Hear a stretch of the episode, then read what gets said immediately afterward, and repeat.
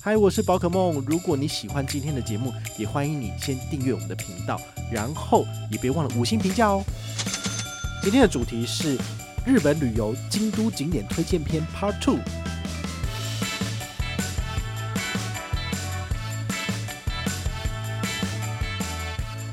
普通套餐的朋友这样，所以对我来讲是很不错的体验。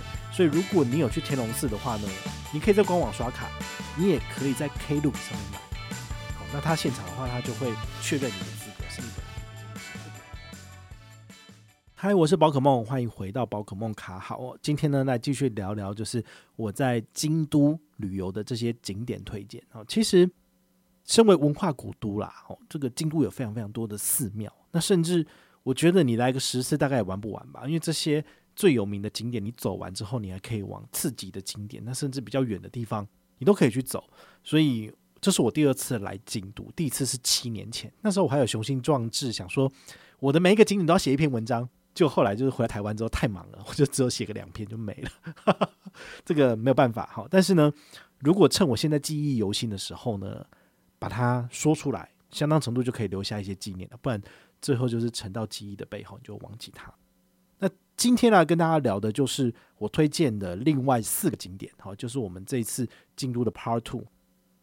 第一个推荐是蓝山，哦，我印象中大概七年前的时候，我朋友就有推荐我蓝山的某一个景点很特别，那个景点就是那个渡月桥过去之后有一个小小的山，你可以去爬山，大概爬四十分钟，上去之后呢就会有猴子，然后你就可以喂它吃东西。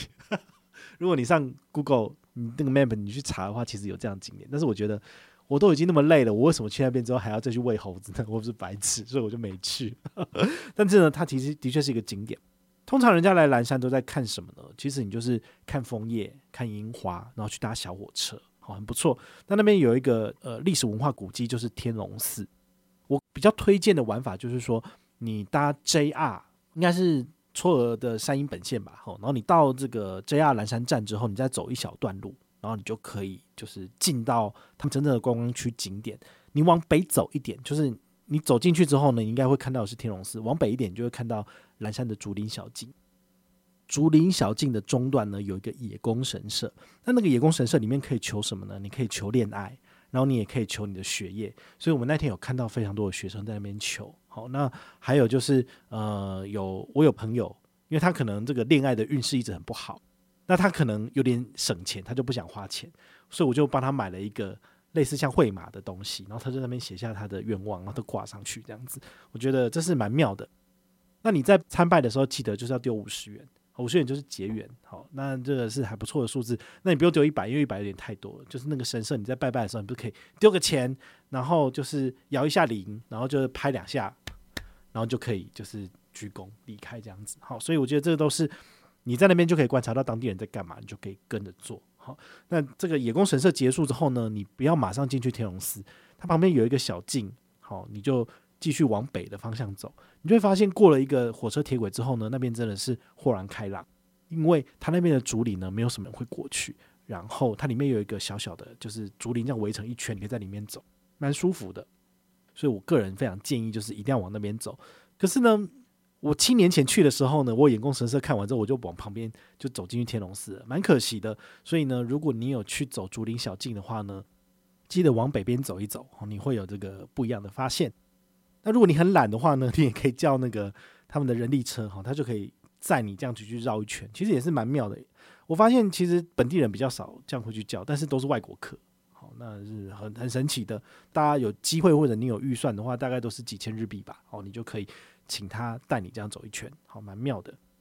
也有听说啦，就是这听我朋友讲的，不知道是真的假的。就是他们其实白天在帮忙做这个人力车的这个行为，那他可能晚上的时候，他有在地方的酒吧打工，那他可能就邀请你去，你那边就会跟他喝一杯酒。好，那未来会发生什么事情不知道，但是我觉得这是一个很妙的说法，就是说他们可以在白天赚不同的钱，晚上赚不同的钱，很微妙。如果你是去那边，你想要烈焰的话呢，你可以试试试看这样子。蓝山的竹林小径的西方的尾端呢，就是大和寺庄园。这个庄园呢，它的入场费很贵哦，一千日元。你就想说，怎么那么贵？就两百块台币。然后其实它这个门票这么贵的原因是有它的道理，因为它很大程度就可以把闲杂人等给关在外面，因为你就不会想花这个钱嘛。但我觉得很值得进去，为什么呢？因为它就是已经是北端比较高的这个小山坡了嘛。好，那你走进去之后呢，它就会有一个木造建筑。那那个木造建筑它有点类似是别墅，哈，它其实是一九六零、一九七零年代的一个日本的演员，他看到了这个景色这么的漂亮，他就把这块地买下来，然后自己建了一个别墅。演员应该是蛮有钱的，所以他就就可以做这件事情。那他死后呢，可能这个东西最后就是国家收下来了，所以它就变成了是一个文化遗产的园区。非常非常的漂亮，如果你是枫叶来的话，哇，那就更美了。好，所以里面应该也是水泄不通。这一千日币呢，让你在里面游览，然后还有送你一个饮茶的套餐，就是有给你这个抹茶跟一个小饼干。好，那你可以在整个逛完之后呢，在下面坐着吃一吃，然后再离开园区。我觉得这个还不错。它里面有一个有点类似像静思轩的一个场地哦，它就是小朋友不可以进来，进去里面的大人呢，好，你可以在里面就是呃有点类似像静坐。或者是你可以往它旁边的庭园看，它就有用那个耙子去爬出那种日式的山水图，蛮漂亮的。然后配上它旁边就是这些呃草木扶疏，然后还有就是那个蝉在叫的声音。好，那太阳这样子就是斜斜的射下，我觉得非常非常的舒服。你在那边，你就会呃开始在那边发呆，或者去去放空。我觉得这个很不错，因为旅行不见得是要塞满你所有的行程去做所有的事情，但是我还蛮享受就是在大河内庄园的那个。静思轩里面就是嗯，什么事情都没有做，我也没有看手机哦，哦，因为该发的就发了，好，我就在那边就是静静的去享受那个那个空间这样子，我觉得这是很棒的一个体验，好，大家可以去试试看。那它旁边呢就有很多的椅子，大概有四个小的书桌，好，那你可以在那边写书法，很妙吧？他有提供那个书法的笔，我在那边就写了钱。然后写了宝可梦，然后在两个平台发这样子，真的蛮有趣的哦。你也可以在那边就是练练你的书法，然后那些纸你都可以带走，哦，这是蛮特别的。那下来之后上个厕所，你就可以去喝一点抹茶。好，那抹茶喝完吃完饼干之后，就可以慢慢离开了。好，我觉得这算是一个呃小小的呃旅程中一个小小的亮点。那我们急着走的原因是因为我们在天龙寺，我们有预约这个斋月的这个特殊餐，就是呃。天龙寺里面呢，它有提供一个空间呢，叫做晒月这个餐厅，通常都是要线上预定。它有三个不同的等级，一个等级呢好像是三千日元，然后另外一个好像是四千日元，另外一个是八千日元的，就非常非常的贵。那我的朋友他就是小卡称，他就想说，其实看好了，诶，反正都是素的嘛，那也不知道说这个最贵的这个等级到底是差在哪里。尤其是叶怡兰老师，他也有曾经分享过，他在这边吃。那很妙啊，所以我们后来我们就就去了。那因为我们那个朋友他是临时跟的，所以他并没有去做预定。我们就到现场去问说可不可以加一个人。他说这种最贵的套餐呢，因为他们的量都是限定，都是有固定的，那不能点。但所以他点就点最便宜的那个套餐。我们的好像是汉娜，我们是花，然后他的可能是什么什么，就是有三个不同名称的套餐。一般如果你点的是最便宜的套餐，他就是给你大通铺，里面都有十几个人就是这样围着吃饭。好，那当然就是。呃，你付多少钱就可以得到不同的品质嘛？那我们这种付最贵的套餐呢，它就是给我们放在旁边的小隔间，然后里面就是只有六个位置。那这六个位置，因为有两个位置没有人，所以我们就是对面有有一对，然后也是台湾来的，然后会讲日文的，他们坐那边。然后我跟我朋友本来是坐对面这边，然后我朋友因为他是。最便宜的那个套餐，然后他也被安排在我们旁边，因为你不可能叫这个朋友直接去其他地方吃嘛，这样很奇怪啊。后来那个来送菜的人，他们都会困惑，为什么？因为他们桌上明明就是有五个人，但是呢，他们就只有四套，就是这个最高等级的套餐，有时候会上错。我们就看他们就每次来，因为每次来送菜的人都是不同的人，然后都会上错，我觉得很妙。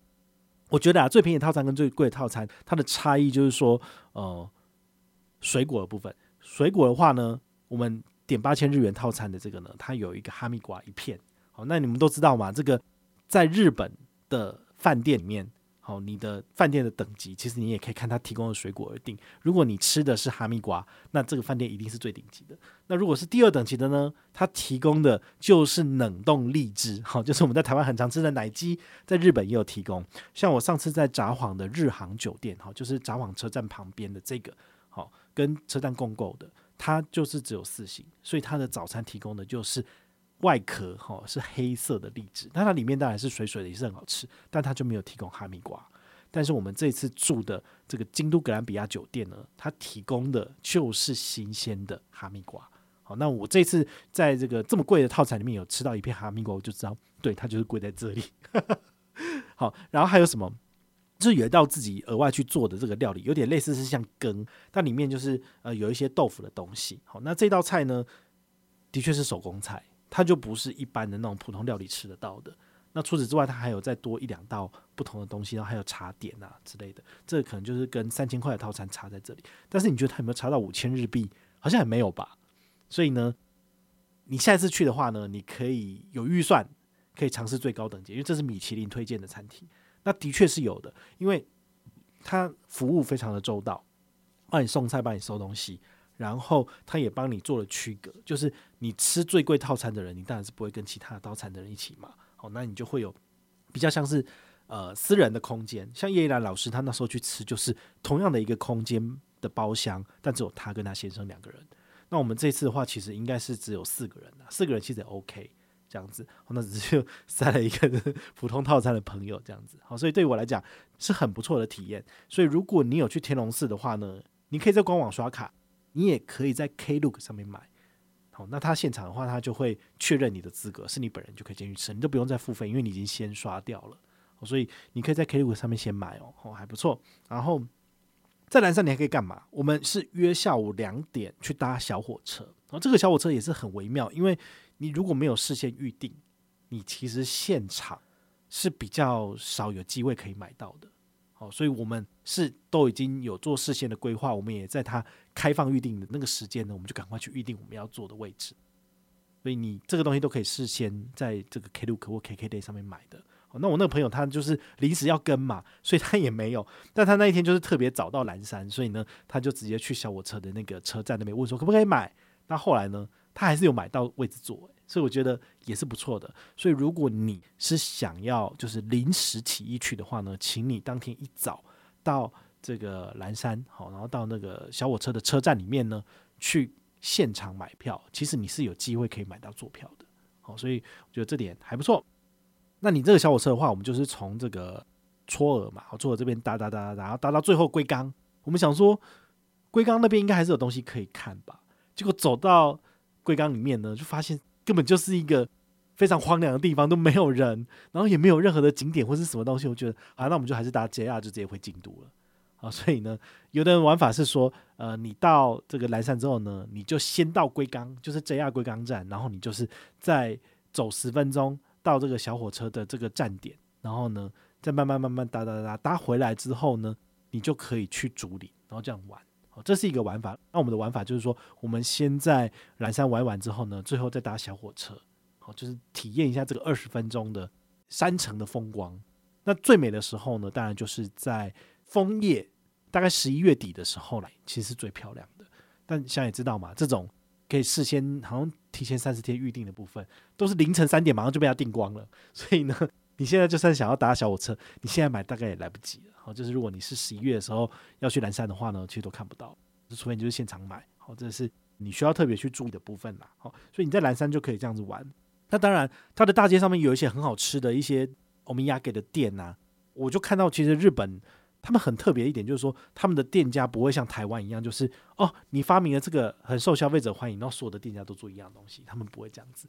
所以他们的每一家店都有自己的特色。那我就吃到有一个还蛮特别，就是这叫做什么呃抹茶冰淇淋的这个热狗堡，它其实不是真的热狗堡，它就是用泡芙的派皮，好有点脆脆的。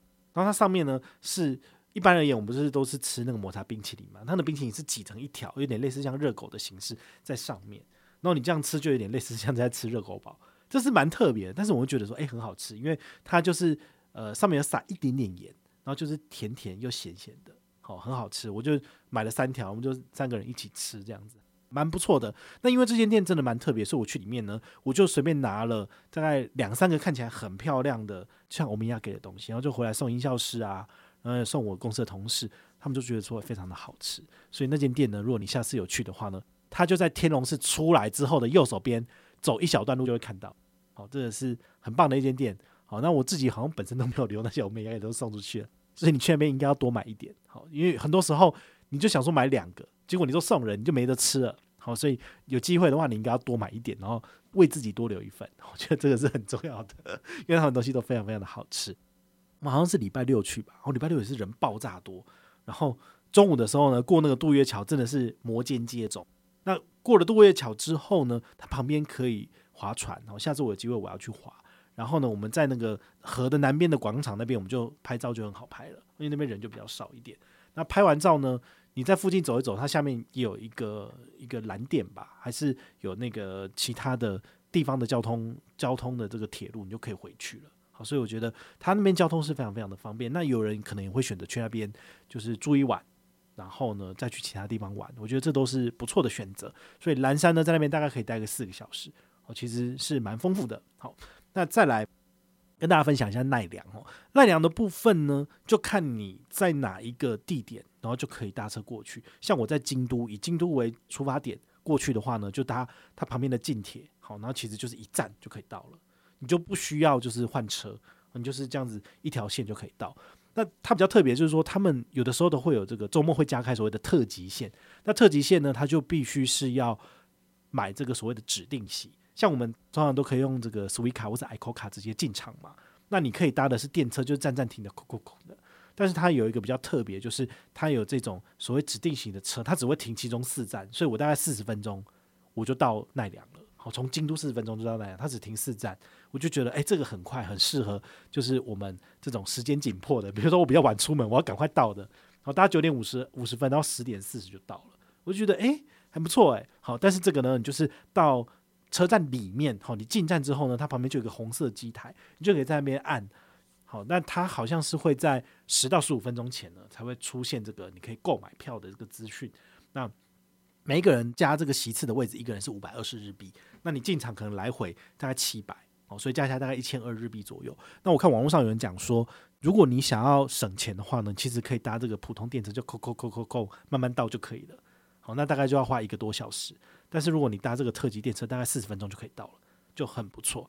那听说他们最近呢、啊，就是有特别开发这所谓的观光列车。这个观光列车呢，当然这个价格更贵，好像一千五百日元以上。但是呢，它可以让你在二十分钟还是三十分钟，就可以直接从奈良，然后直接回到京都。然后京都呢，也可以有一站，就是直接到大阪。然后大阪到这个奈良，就是这三个点呢，他们就一直不断的在跑，好像只有六日才有。那像这种。就也算是特级的列车，就要线上预定，因为它非常非常漂亮。然后我们那时候就是呃在奈良要上车的时候，就想说，哎呀，等好久，为什么这个特级的列车通通都不能够买票？那后来才发现说，哦，原来是这样子的列车。这样列车就是你如果是一点五十上车的话呢，你大概两点十分 就已经回到奈良了，非常非常快。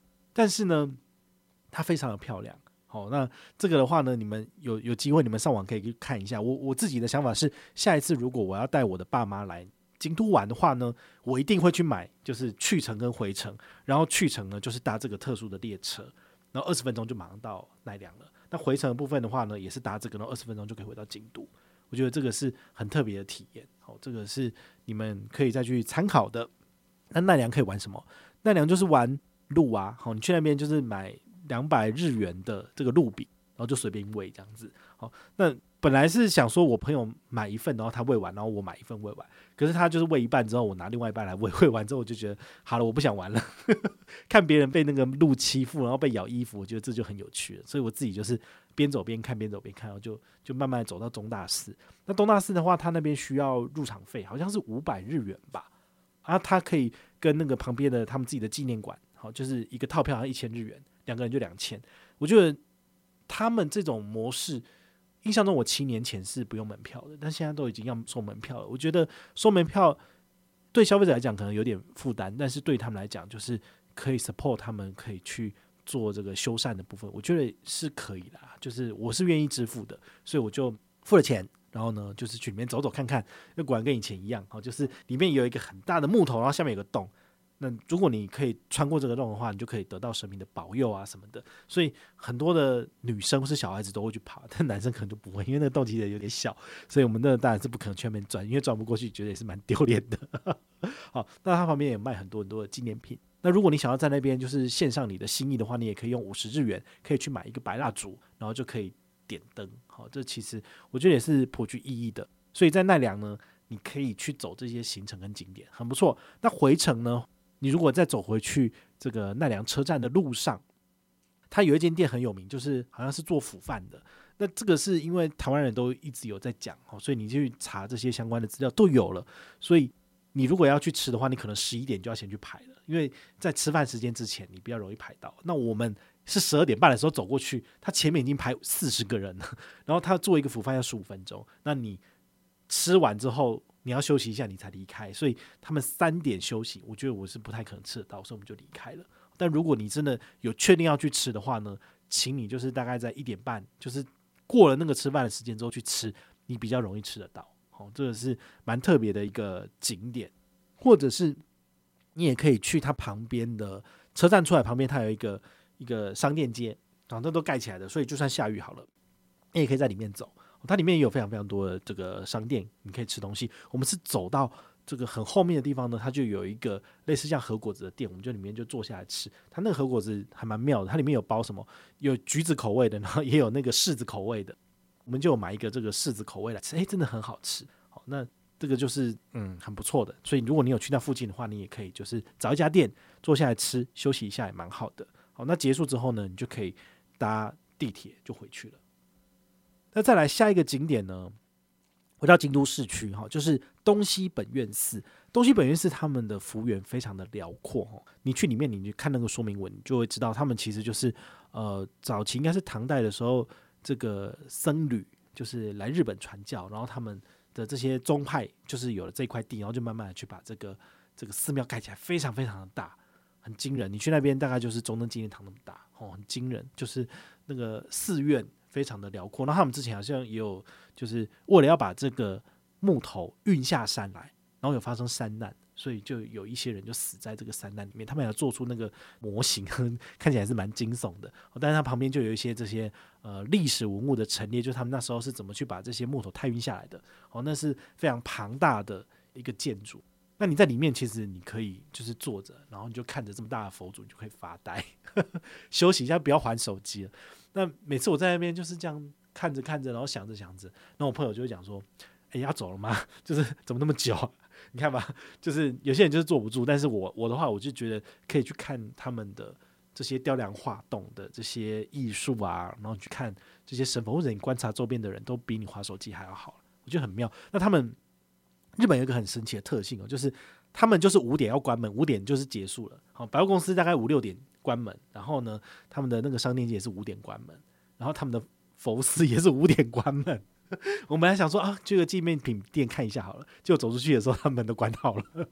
好，这是蛮微蛮微妙的。那东西本院寺大概差十分钟左右的这个路程，所以呢，你东本院寺看完，你可以去西本院寺看。西本院寺比东本院寺小了一点，但是呢，其实都是这个宗派的地点，所以算是蛮大的这个景点。那你去那边看，其实你会。呃，有不同的感受哈，尤其是你看了那么多的他们的这个呃神道教，然后你来看一下这个佛教，其实都是蛮不同的东西。然后跟东大寺一样，东大寺的话它也是佛教的。那最后一个我去看的景点叫做二条城。二条城的话呢是幕府时代吧，就是那些将军们住的地方哦，那蛮特别的。那它里面就是有将军住的，然后还有他们的天子住的。天子住的他目前在整修，所以不能进去。那你买这个套票的时候呢，他就只有一个选择，就是一千三，然后你就是入场的，然后还有进去那个将军住的地方，这两个部分的钱就一起了。以前是可以分开的，但他们可能是为了要赚钱吧，我不知道。反正就是你在外面买的这个入场票的时候，就是一次就是只有一千三，所以两个人就两千六就进去了。好，那进去里面的话呢，它最有名的就是它那个雕梁画栋的那个那个城门。好，那以某个特定的角度，你可以拍到就是呃。将军府的门口，然后还有那个城门，然后还有后面天子住的地方。但是我在比较后面拍，其实就没有办法三个进去。你去看那个票，你就知道，哦，这二条城其实是蛮漂亮的。然后它里面呢，将军住的地方就是一个类似像一个很弯曲的 L 型。然后呢，里面有那个什么呃呃亲信住的地方，然后还有就是比较远的那个侍卫啊、婢女住的地方。然后慢慢慢慢，然后到它的核心，就是将军要去觐见这些呃下面的士兵的地方。他们也用一些假人在那边做，就是示意图。那我发现他们呢有在做一个活动，就是就是希望大家来捐款，然后成为他们的一条城的一日城主。这什么意思呢？就是他希望你多捐一点钱，因为他们需要做修复。那我就想说，它已经很漂亮，为什么需要修复？那我发现它前半段已经修复的差不多，那它上面就是呃有一些金属的地方都磨得蛮亮的，然后还有它后面的壁画其实都已经修复的蛮不错的，就是那个颜色都有回来。但是我我再往后走，它有些地方是没有修复的，其实就是蛮破败的。那那些真的是需要花钱，然后可能要重新去把它上漆啊，或者是先修复完之后。然后还要再上这个呃水漆，就是防水漆之类的，所以他们的确是需要花蛮多的钱才有办法做这个动作。所以我觉得他来向民众募款这件事情是可以理解的。但是我已经花一千三，我就不会想要再 再再花额外的钱嘛，所以我就看看就好这样子。呃，你真的很喜欢这个地方，你有心有余力，你其实还可以再多捐一点。我觉得他们也是很乐意的。好，那你在外面走完之后呢，你走到旁边呢，它就有一个小桥流水人家的一个和果子店。好我在那边就坐着拍照，好，那它就是有一些山水图啊什么的，我觉得蛮美的。你在那边就是现场，然后吃一点他们的和果子。像我的话，就是呃自己去做抹茶，但是我那个打的泡很烂，因为它的抹茶打的很快很快很快，然后把空气跟它的抹茶粉在热水里面就是做融合，它才会有这个浓浓的抹茶味这样子。但是我至少做了一次体验，哦，它那个打抹茶发泡的那个容器呢，其实是蛮特别，它是特制的，因为它其实是一个竹子，然后去把它破破破破破，然后破成就是一个有内里，一个有外里，然后这样打才可以把空气打进去嘛。那那一次就是蛮贵的，我就没有偷走了。但是那个是蛮特别，就打抹茶的时候才会有的这个器具，也是蛮有特色的东西。就是我在看的时候有观察到哈，所以你如果有去附近的话呢，不妨去他的店里面，好，然后坐着休息一下，点一份套餐吃一吃，然后看看风景，然后就打个卡，说我已经到这里了，然后休息一下就可以离开了。我觉得这是不错的。那像二条城的北方跟南方，其实我都有找到，就是大概十分钟路程以内都会有一间素食的餐厅。那像比较北方的那一间的话呢，它就是台湾的女生嫁给日本的男生，然后在那边开的，在京都有三间分店的样子。然后那小孩子就是会讲。中文很妙，结账的时候呢，他跟我讲的这个金额，好四千二就是中文嘛，对不对？所以他可能是会讲中文的。那我用的是 PayPay，因为那间餐厅它就是小餐厅，所以可能你可以刷卡，但是我看到有 PayPay 的 logo，我就直接试试看。那所以我就全部都是使用接口跟 PayPay 搭配的这次的这个付款方式，可以拿到九点五趴回馈，因为我就觉得还不错。好，所以你们如果有去日本玩的话呢，你也可以注意一下它的付款方式。可以刷信用卡的话呢，你当然可以刷。但是如果你想要拿高一点的回馈，你也可以考虑用切口乘以 PayPay 这个活动。我们之前有介绍过了，哦，也是很不错的这个解任务的模式。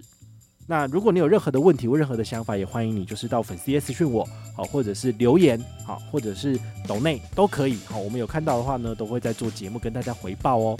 我是宝可梦，我们下回再见，拜拜。